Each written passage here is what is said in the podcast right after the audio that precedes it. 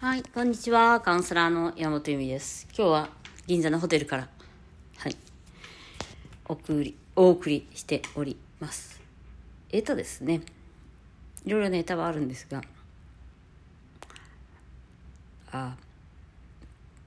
なセクシャリティの話、あ、そうだ、オフ会をしたんですよ。オフ会。あの、山本由美の会っていう名前にしてくれた方がいたんですけど、あの、まあ、今、ワンダーチャイルドとか、カウンセリングとか、ヨガとか、いろいろやっていて、なんか、旦那さんにはインスタの先生って言ってますとか、インスタ教えてね、なんかそんな私、教えるほどすごくないんですけど、それとか、あの、旦那さんにはヨガの先生に会いに行きますって言いましたとか、みんなそれぞれでめっちゃ面白かったんですけど、あの、セクシャリティのね、まあ、その、レスの方も多い、元々レスだったりとか、レスで悩んでいた方とか、まあもう悩まないとか、終わっちゃったりとかした方も多いし、もうレスじゃない方も多いし、まあ全然セクシャリティとか関係ない方もいっぱいいたんですけど、まあ嬉しかったのはやっぱノンバイナリティ？ノンバイナリ？ノンバイナリーっていうのかな？まああの、そういう方も自分の性を自分で決められるっていうことを元に生きてる方。なんかさ、発信してるとかじゃなくて生きてるっていうところがすごくない？なんかちょ、偉いな、偉いなっていうか、やっぱそういう人が増えない限りはさ、あの、セクシャリティってすごいステレオタイプなものになっていくと思うので、ただ生きて普通に話してくれているだけっていうことで、なんかみんなすごい勇気づけられるっていうか、まあ学べるよねって思う。なんかさ、性教育とか行ったってさ、やっぱそういう人にさ、直接会って話して、あ、普通なんだじゃないけど、なんか失礼だけど普通なんだって私は全然あるんだけど、まあ、なんていうのかな。うん、そういう人がこう、堂々とっていうか生きれる、うん、世の中になってほしいなっていうのがすごくあるので、やっぱりそういう、こういう会に来て話してくれるって、私が話すよりすごいリアリティがあって、すごいいいことなんですよ。はっきり言って。あの、セクシャリティってそうやって女性男性に決めるもんじゃないしみたいなさで私その発信をした時にまあディスられたこともあるんだけどあのすごくそこの、うん、グレーゾーンっていうかグラデーションっていうのはみんないろいろ持っていてでまあ、えー彼も言ってくれてたけどその両方2人持っているんだという女性性と男性性っていうのはみんな持ってるんだよっていう話をまあ体身をもって説明してくれるわけじゃないそこで。ですごい今やっぱりお会いするといい方でまあみんなその好きになるんだよ会っちゃうとやっぱり人って。だから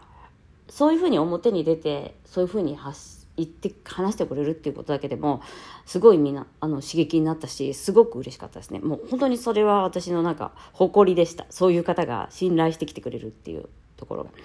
あとはやはりなんていうのかな。みんなもう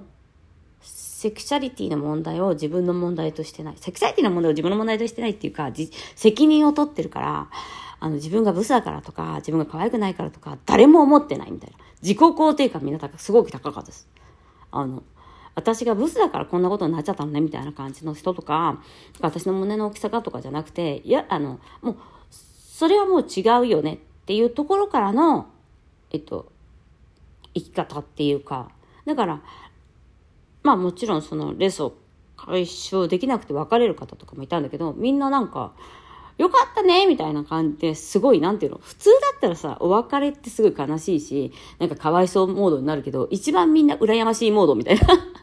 逆、逆になっちゃったり、その、なんかそのセックスレスの問題とかを抱えつつも別れるっていうことが、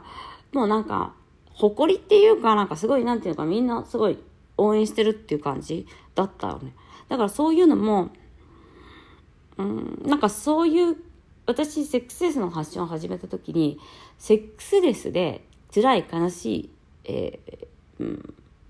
恥ずかしいみたいのじゃなくてセックスレスでもかっこいいとかセックスレスでも楽しいとかなんかセックスレスだから、うん、そういうふうに私被害者なんですじゃないけど私苦しいんですみたいなのもうやめないみたいな感じだったの。私はそうだったから。それをやめるって自分で決めてやめるだけなの。だからあのそれは何々女だからもそうだし、えっ、と仕事が主婦だからとかお金がないからとかなんだろうノンバイノンバイナリティそのですね。そういうセクシャリティの問題を抱えて、問題じゃないけど、そのセクシャリティっていうものをいろいろ扱っているうちに、それってめっちゃかっこいいことなんじゃないの？みたいな。だから、まあ、いわゆるまあ、LGBTQ のホモセクシャルとか、レズビアンの方とかも、やっぱりもう今かっこいいみたいな感じになってると、私の中ではあって、実際に。だからやっぱりセックスレスの問題とかも抱えてる時点でかっこいいっていうか、なんか、私性欲多いんです、かっこいいでしょみたいな感じ。なんかそれが伝わってて、すごく嬉しかったですね。はい、あと、なんだろうな、あの、レミさんに20年前に会いたかったっていう方を何度も言われたりとかしたんですけど、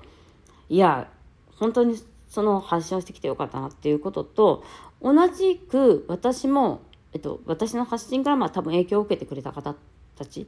に20年前に今のあなたたちに会いたかったっていうふうに思います。だから、そういうふうに草の眠んだんじゃないけど、その人たちに会ったら、セックスレスってそんな苦しいことじゃないし、あとなんか、本当に美しくて、聡明で綺麗な方も、綺麗な方もじゃない、綺麗な方ばかりだったんで、あの、その愛のある世界っていうのは、自分で作れるものだなって、その、思いましたね。その、セクシャリティの問題だけじゃなくて、ヨガとかね、あと、そういうこともやっているので、あの、インナーチャールとかもやっているので、あれなんですけど、あとまあ、ね、婚活、勝ち組の人とかもいたし、若女の子もいたんで、あれですけど、あの、みんな結婚する前にやってよかったで、本当に若い子は私に会えてよかったって思ってくださっているということ